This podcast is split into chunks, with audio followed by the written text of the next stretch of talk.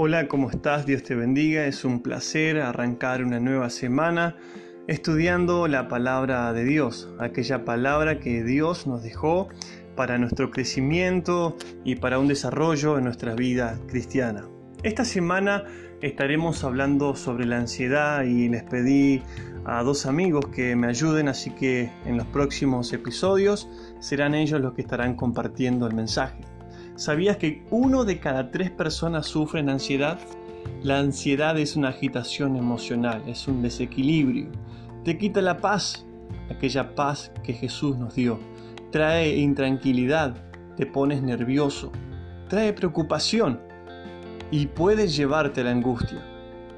Algunos dicen que la ansiedad es exceso de futuro, que la depresión es exceso de pasado y que el estrés es el exceso del presente puede llegar de diferentes formas, presión financiera, presión laboral, incertidumbre por lo que va a venir, por el futuro o por el fracaso.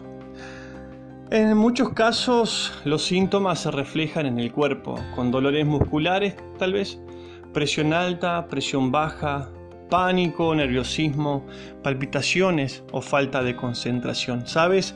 Satanás es astuto y quiere filtrarse en tu mente.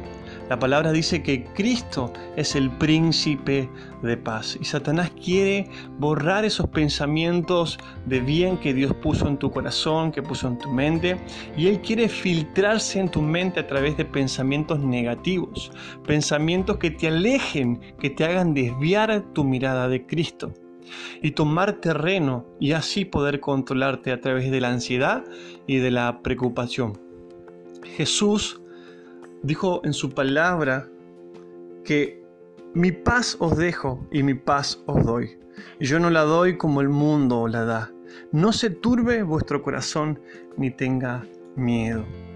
Qué importante saber que Cristo nos dio algo precioso, algo valioso como es la paz. La paz no es ausencia de problemas, porque en su palabra Jesús dijo, en el mundo tendréis aflicción.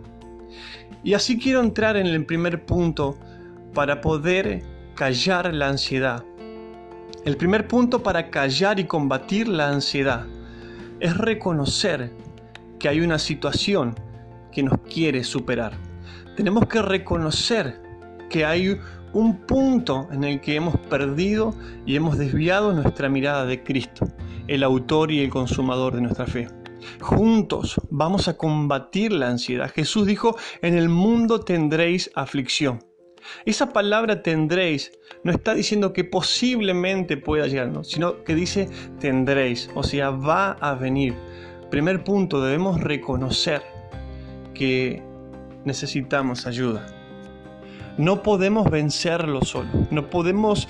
Eh, superar la ansiedad, necesitamos la mano de Dios, necesitamos la intervención del Espíritu Santo.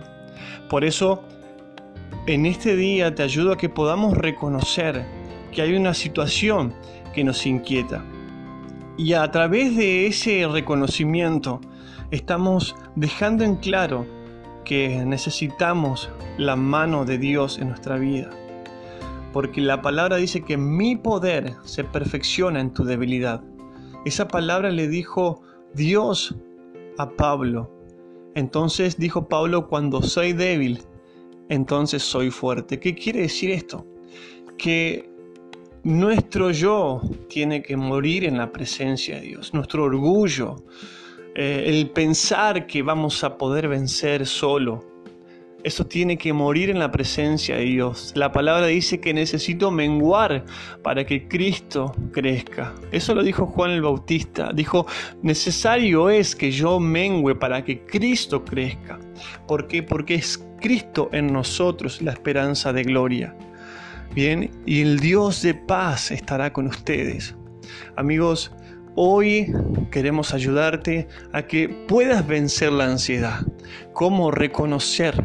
Reconocer que necesitas la ayuda de Dios, la mano de Dios sobre tu vida, para que Él pueda poner otra vez la paz que Él nos dejó. Cristo es el príncipe de paz. Y el número uno, adversario número uno de Cristo es el enemigo. Y si Cristo es el príncipe de paz y el adversario, ¿qué es lo que quiere hacer? El enemigo número uno que quiere hacer es quitarte, es robarte esa paz a través de preocupaciones, de aflicciones, a través de pensamientos negativos. Pero hoy es el día y en esta semana vamos a combatir junto la ansiedad. Por eso te animo a que vuelvas a creer en el plan de Dios, a que vuelvas a creer a que Jesús puede tomar el control de tu vida, pero es necesario que hoy reconozcamos que necesitamos la mano de Dios, la intervención de Dios en nuestra vida. Ahí donde estás, dile Jesús, necesito tu paz. Gobierna este día, gobierna mi vida, gobierna esta semana. Así podrás tener días de victoria. Nos encontramos en el próximo podcast. Dios te bendiga.